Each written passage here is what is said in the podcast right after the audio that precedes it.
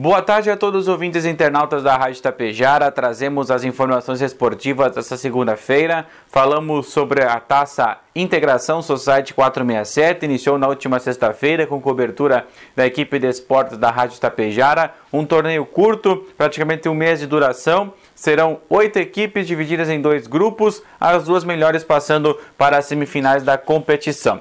O Tapejara Futsal confirmou a classificação para a fase semifinal do Gauchão Série B de futsal. Venceu a equipe da APF Agro Lavoura no último sábado à noite, lá em Gentil, com gols de Romarinho, Vini Costa, Dudu e também Ângelo. O Ângelo que foi eleito pela equipe esportiva da Rádio Tapejara o craque da partida. Agora o Tapejara Futsal precisa muito do seu apoio, torcedor, no próximo sábado, frente à boa, forte e experiente equipe do Fontoura Xavier Futsal. Jogo às 8 horas da noite lá no ginásio e vai ter transmissão com certeza da equipe de esportes da Rádio Tapejara. O Internacional derrotou o Atlético Paranaense na noite do último sábado também por 2 a 0 no estádio Beira-Rio em Porto Alegre e cada vez vai se afirmando como segundo colocado no Brasileirão Série A buscando então essa segunda colocação que lhe favorece muito na questão financeira no final da temporada.